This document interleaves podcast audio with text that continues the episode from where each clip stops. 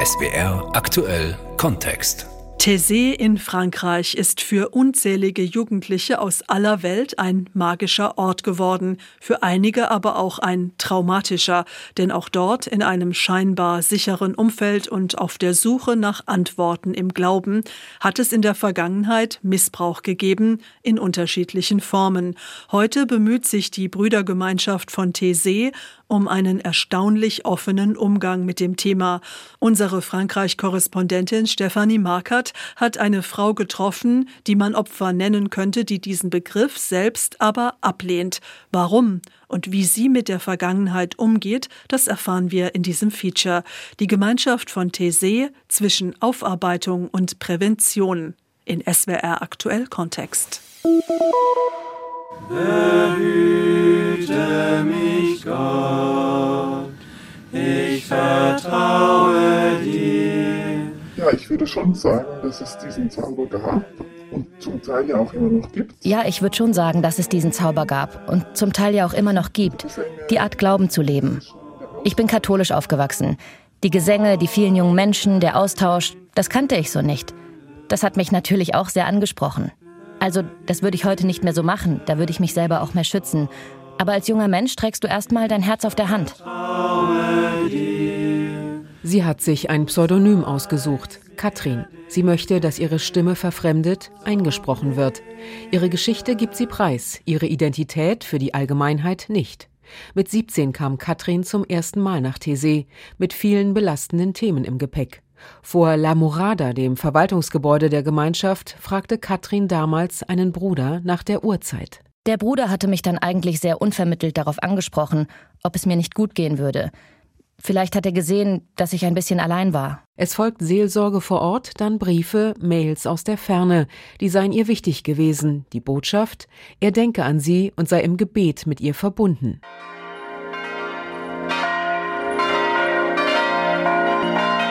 Dreimal am Tag steht das Leben in Thésée wie eh und je still. Um 8.15 Uhr, 12.30 Uhr und halb neun abends. Gottesdienst in der Versöhnungskirche, die eher wie eine Turnhalle aussieht. Gebaut von jungen Deutschen der Aktion Sühnezeichen nach dem Zweiten Weltkrieg, für die bis zu 100.000 Jugendlichen, die jedes Jahr nach Thésée strömen. Am Eingang halten Freiwillige Zettel mit der Aufschrift Silence, Ruhe hoch. Innen sitzen abgegrenzt durch ein U aus Grünpflanzen die Brüder in hellem Gewand.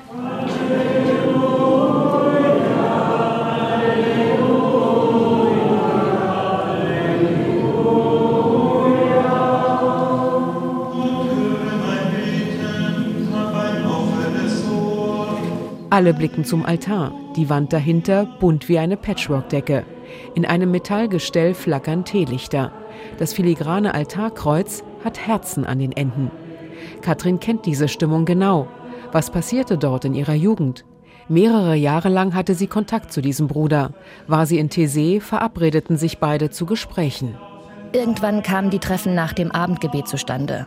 Und da war dieses Gebäude, das tagsüber sehr bevölkert war, unter Umständen auch leer. Und es war an so einem Abend, wo der Bruder sich dann von mir verabschiedete, nach einem Gespräch und mir da einen Kuss auf die Stirn gab. Und das kam für mich sehr, sehr unvermittelt und ich konnte damit ganz schlecht umgehen, weil schon diese ganze Beziehung so uneindeutig war. Das ging ja über mehrere Jahre, bis der Bruder dann irgendwann ausgetreten ist aus der Gemeinschaft. Opfer möchte Katrin nicht genannt werden, denn sie will kein Mitleid. Sie nennt sich auch nicht Survivor, also Überlebende, obwohl Missbrauch lebensgefährdend sein könne. Sie fühle sich als Betroffene, sagt sie, und fährt sich mit den Daumen über ihre Finger. Das unangenehme Kribbeln bei dem Thema kehre sofort zurück. Ich war ein Stück weit auch abhängig. Das war nicht gut für meine Entwicklung. Es gab ein paar Themen in meinem Leben, die hätten bearbeitet gehört. Ich glaube, dass der Bruder auch für sich seine Themen hatte, dass er Kontakt zu jungen Frauen gesucht hat, um das für sich, ich sag jetzt mal, zu füllen. Und das ist missbräuchlich. Erst 2023 spricht sie mit Bruder Matthew, ab Dezember desselben Jahres Theses neuer Prior. Er habe ihr gesagt, sie müsse das melden. Katrin schreibt an das Safeguarding-Team der Communauté. Es kommt ihr von anderer Seite zu Ohren, das sei nicht der erste Bericht über besagten Bruder. Ich weiß nicht, ob andere Betroffene das auch so sehen, aber für mich ist es wichtig, dahin zurückkommen zu können, weil Thésée einfach ein sehr wichtiger Ort in meinem Leben war. Auch was meinen Glauben, meinen Glaubensweg und meine Spiritualität anbelangt. Der Herr ist gut zu dem, der auf ihn hofft, zu dem, der nach ihm fragt. Vor diesem Hintergrund ist es umso erschreckender, was am 16. August 2005 beim Abendgebet geschah. Da erstrach eine junge psychisch gestörte Frau den 90-jährigen Thésée-Gründer Frère Roger. Der wollte versöhnen. Im Krieg hatte er jüdische Flüchtlinge versteckt. Nach der Befreiung Frankreichs von den Nazi-Besatzern gründet er mit sieben Brüdern die Gemeinschaft und empfängt sogar deutsche Gefangene. Gott könne nur lieben, hatte Frère Roger einst gesagt. Mit Blick auf sein eigenes Schicksal klingt dies beinahe zynisch. Und wie sieht es die Missbrauchsbetroffene Katrin? Es war ja nicht Gott, der hier diese missbräuchliche Situation angebahnt hat. Das war ganz klar menschlich. Ich habe deshalb jetzt nicht meinen Glauben irgendwie in Frage gestellt. Und eigentlich war es sogar in Thésée, wo ich es sehr stark erlebt habe, dass es eben diesen strafenden Gott nicht gibt. Diesen Gott mit doppeltem Boden, wo du dich dann gut verhalten musst und hinterher kommt dann die Belohnung, sondern gerade diese Aussage, Gott ist nur Liebe und sonst nichts, die war für mich auch sehr wichtig. Frère Roger hatte die Einheit der Gläubigen im Kopf. Er wollte in Einfachheit, Barmherzigkeit und Freude nur von eigener Hände Arbeit zusammenleben. Und enthaltsam. Mit Blick auf Kirche allgemein ist dies für Katrin ein heikler Punkt. Ich arbeite ja auch im kirchlichen Kontext. Ich denke, dass auch so Fragen wie die Ausbildung von jungen Brüdern ein ganz wichtiges Thema ist. Es ist sehr anspruchsvoll, ein Leben in Enthaltsamkeit zu führen. Und in der Vergangenheit wurde gerade auch in Ordensgemeinschaften oft der Fehler gemacht zu sagen, gut, wir versprechen der Enthaltsamkeit, also Sexualität ist für uns ohnehin kein Thema, also müssen wir uns damit nicht beschäftigen. Im Gegenteil, Menschen, die sowas wie eine unreife Entwicklung ihrer Sexualität haben, die sind ja, so ein bisschen drastisch formuliert, wie tickende Zeitbomben, nicht? Bemühen um Wahrhaftigkeit, so heißt es auf der Internetseite ganz oben, klickt man auf Gemeinschaft von Thésée. Die Chronologie des Bemühens, Missbrauch aufzuarbeiten, beginnt spätestens am 4. Juni 2019 mit einem offenen Brief des Priors Alois. Ich ergreife heute das Wort, weil ich mit großer Trauer von Fällen erfahren habe, in die Brüder der Communauté verwickelt waren. Obwohl diese Ereignisse lange zurückliegen, sind wir als Communauté überzeugt, darüber sprechen zu müssen. Als ich von diesen Anschuldigungen erfuhr, habe ich als erstes begonnen, zusammen mit einigen meiner Brüder, den Betroffenen zuzuhören, ihnen vorbehaltlos Glauben zu schenken, ihren Schmerz ernst zu nehmen und ihnen so gut wie möglich beizustehen. Seit diesem Brief und bis November 2022 haben 62 Menschen Vorfälle gemeldet, von sexuellen Übergriffen bis Bemerkungen, die als diskriminierend empfunden wurden. Meist Fälle zwischen Teilnehmenden der Treffen. Achtmal aber wurden Brüder beschuldigt. Dazu kommen sieben früher gemeldete Fälle. Die offiziellen, die Communauté betreffenden Zahlen also, 15 Anschuldigungen gegen acht Brüder sind der Justiz übergeben worden. Vier der mutmaßlichen Täter waren zum Anzeigezeitpunkt bereits verstorben. Die anderen hatten die Communauté verlassen. Elf Fälle gehen auf die 1950er bis 80er Jahre zurück, zwei auf die 1990er und zwei auf die jüngere Zeit. In sieben Fällen sind Minderjährige betroffen. Ein Fall hat zu einer gerichtlichen Untersuchung geführt. Es handelt sich hierbei um den einzigen Vorwurf von Vergewaltigung gegen einen Bruder, liest man auf der TC-Webseite. Ihm wird Missbrauch über 16 Jahre hinweg vorgeworfen. Durch den Mut der betroffenen Frau wurde der Fall 2019 aufgedeckt. Der Beschuldigte hat die Communauté im Frühjahr 2020 verlassen. Er saß monatelang in Untersuchungshaft, bevor er unter Auflagen freikam. Gegen ihn wird wegen sexuellen Übergriffs und Vergewaltigung ermittelt. Die Ereignisse liegen also nicht alle lange zurück. Ein Bruder ist noch Mitglied der Gemeinschaft, derzeit aber nicht mehr in Thésée. Er ist dort und andernorts von der Seelsorge entbunden. Katrin bringt ihre eigene Missbrauchserfahrung so ins Bild. Das ist ja so eine Verstrickung wie so ein klebriges Spinnennetz, wo man da immer weiter drin eingepackt wird und irgendwann selber auch nicht mehr raus kann. Und ich glaube, das Wichtige ist deswegen, dass wir Missbrauch als ein Thema sehen, das uns alle angeht. Weil Betroffene haben eigentlich nur dann eine Chance, wenn wir gemeinsam hinschauen und wenn wir gemeinsam Kultur verändern. Im Dezember 2022 schreibt Ordensleiter Alois, dass durch mangelnde Transparenz und Aufklärungswillen in der Kirche insgesamt das Leid der Opfer verstärkt worden sei. Die Gemeinschaft will das in Thésée ändern. Infos zum Schutz der anreisenden Personen stehen im Netz nun sogar über dem Anmeldeformular. Erst aufklären, dann überlegen, ob man kommen möchte. Regelmäßig gibt es in Tese Audits. Vier Prüfer von außerhalb der Gemeinschaft, darunter ein Richter und eine Psychotherapeutin, machen nach den Kontrollen Verbesserungsvorschläge. Anfang 2023 waren es 30. Schon den allerersten Prüfbericht fand Prior Alois sehr ermutigend, weil sie sagen, ja, ihr seid auf einem guten Weg. Nicht, weil es keine Probleme gibt, sondern weil ihr versucht, die Probleme zu sehen, nicht die Augen zu verschließen und Lösungen zu suchen. Hält die betroffene Katrin dies alles für glaubwürdig? Also habe ich den Eindruck, dass in diesem Fall jetzt eine Institution in Anbetracht des Themas Missbrauch bereit ist, sich dem zu stellen. Und das heißt nicht, dass von Anfang an alles super laufen muss. Aber es muss die Bereitschaft da sein, auch dann, wenn es für die Institution selber schmerzhaft wird, zu sagen, okay, wir gehen weiter. Und daher freue ich mich auch, dass es in TC jetzt wöchentlich Workshops gibt, auch zu diesem Thema. Das ist der einzige Weg. Francis und Benoit von der Öffentlichkeitsarbeit leiten den Workshop. Es herrscht Aufnahmeverbot, kein Mikrofon außer für die beiden Brüder. Die sitzen ohne Ordenskutte in Zivil auf einem Tisch, die Füße locker auf eine Holzbank gestellt. Doch entspannt wirken sie nicht. Sie fühlten sich mit angeklagt, sagt Benoit. Das Thema bedrückt beide sichtbar. Ihnen gegenüber Dutzende, vor allem junge Leute, ebenfalls auf Holzbänken. Die Ordensmänner erzählen ruhig, suchen nach passenden Worten. Das bisherige sei schon ein großer Schock, bekennt Francis, und bedankt sich bei all jenen, die in den letzten Jahren gesprochen und so die Aufarbeitung ermöglicht haben. Brüder, Angestellte und Freiwillige würden heute polizeiliche Führungszeugnisse brauchen und in Prävention geschult. Damit Thésée ein sicherer Ort sei, brauche man aber die Hilfe der Anwesenden. Sie weisen auf Notrufnummern hin und fragen, wisst ihr, wo ihr in euren Gemeinden Hilfe findet? Für Gespräche gäbe es Regeln. Sie finden in der Kirche oder in den dafür vorgesehenen Räumen mit Sichtfenstern statt. Dabei würden sie oft um Lebenshilfe gebeten. Hier warnt Benoit.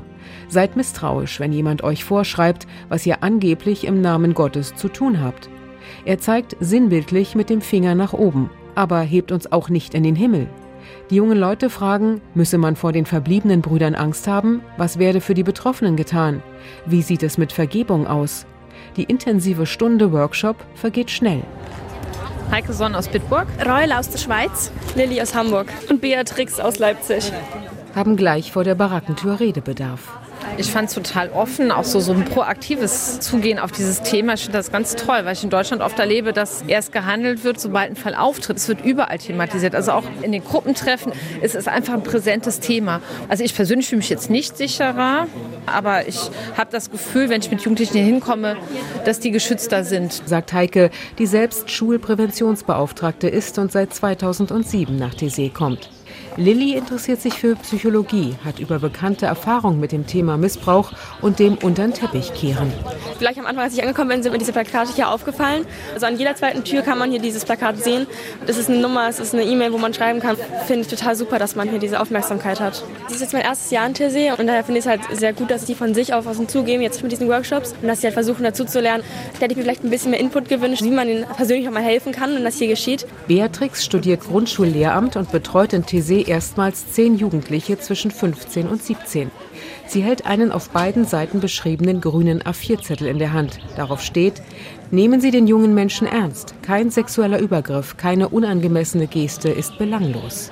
Ich finde es gut, wie wir auch schon beim ersten Treffen der Gruppenleiter dafür sensibilisiert wurden, dass es schon die Workshops gibt, wo man die Brüder direkt ansprechen kann und sie ja Rede und Antwort stehen müssen. Das ist gut, dass man hier direkt konfrontieren kann.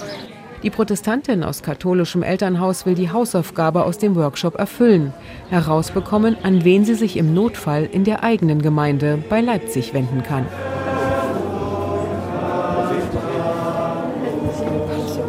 Auch Bruder Franzis aus Hessen, der seit 25 Jahren in Thésée lebt, steht nach dem Workshop zu einem kurzen Gespräch zur Verfügung. Es wird etwas einfacher in dem Sinne natürlich, dass wir auch jetzt vielleicht auch Worte finden, darüber zu sprechen. Gerade wenn es Brüder betrifft, ist man natürlich auch in der Emotion, weil man auch ein Leben teilt. Schaut damit drauf, ja, helft uns da auch ein bisschen besser hinzusehen. Seit 2023 verwaltet ein eigenständiges Team eine schon 2010 geschaltete Mailadresse. Seit kurzem heißt sie TC Safeguarding und wichtig ist, dass die E-Mail-Adresse zum Beispiel nicht von Brüdern mitverwaltet wird. Das sind drei Personen, die jetzt berechtigt sind, rechtliche Schritte einzuleiten. Die drei Auswärter des Meldeteams sind eine geistliche Begleiterin, eine spezialisierte Psychotherapeutin und ein pensionierter Anwalt. Zudem sollen die Internettexte regelmäßig aktualisiert werden. Katrin findet eines wesentlich. Wenn ich sehen kann, dass man sagt, wir möchten, dass andere bei uns reinschauen, uns in die Karten schauen, dann glaube ich, ist das ein ganz wichtiger Punkt. Weil man hat ja auch selber blinde Punkte. Es muss ja nicht alles nur bewusste Vertuschung sein. Das übergriffige Verhalten des Paters, die psychische Abhängigkeit damals, lassen Katrin bis heute nicht los. Mit Missbrauch oder sexualisierter Gewalt werde niemand jemals fertig sein können, ist sich Bruder Franzis bewusst. Das ist ein Trugschluss, den viele auch in der Kirche haben, dass wir das hinter uns lassen können. Nein, weil es auch bei den Betroffenen nicht vergessen werden kann. Das bleibt im Gedächtnis, im Körper und das muss uns auch heute die wir auf diesem Mut der Betroffenen aufbauen, weil die ans Licht gegangen sind. Ja? Nur deswegen können wir heute auch für die Zukunft handeln und für das Jetzt. Franzis beschäftigt auch das Vergeben. Da ist er kompromisslos. In der Kirche hat man diesen Anspruch zu vergeben. Aber Vergebung kann nie von außen aufgezwungen werden. Und man kann nicht vergeben, wenn Dinge nicht klar benannt wurden vorher. Als Kirche müssen wir doch auch diese Last von den Schultern der Betroffenen nehmen, dass sie vergeben müssen. Das kann nicht sein. Manchmal muss man auch sagen, es gibt Situationen, in denen man nicht vergeben kann. Natürlich ist der Sünder bei Gott, wurde vergeben. Aber wir müssen auch sagen, was hat die Sünde getan?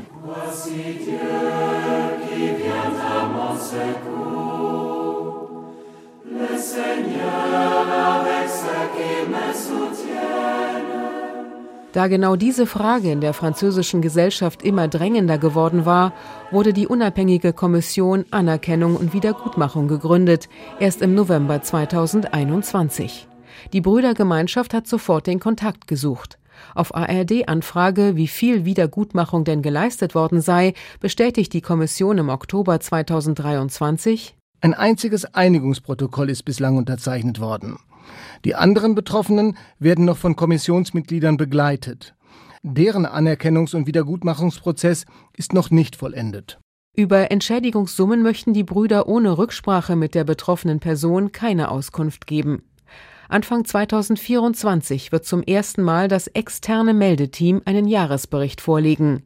Sollten zwischen Dezember 22 und Jahresende 23 neue Fälle, in denen Brüder oder Gäste Theses mutmaßliche Täter sind, dem Staatsanwalt gemeldet worden sein, werden sie dort aufgeführt.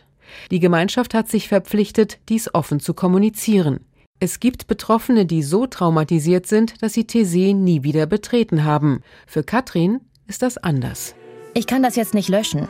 Das gehört zu meinem Leben dazu. Und umso wichtiger ist es für mich, dass Thésée ein Ort bleibt, der auch weiterhin zu meinem Leben dazugehören darf. Im Positiven. Die Gemeinschaft von Thésée zwischen Aufarbeitung und Prävention. Sie hörten ein Feature von Stefanie Markert in SWR Aktuell Kontext.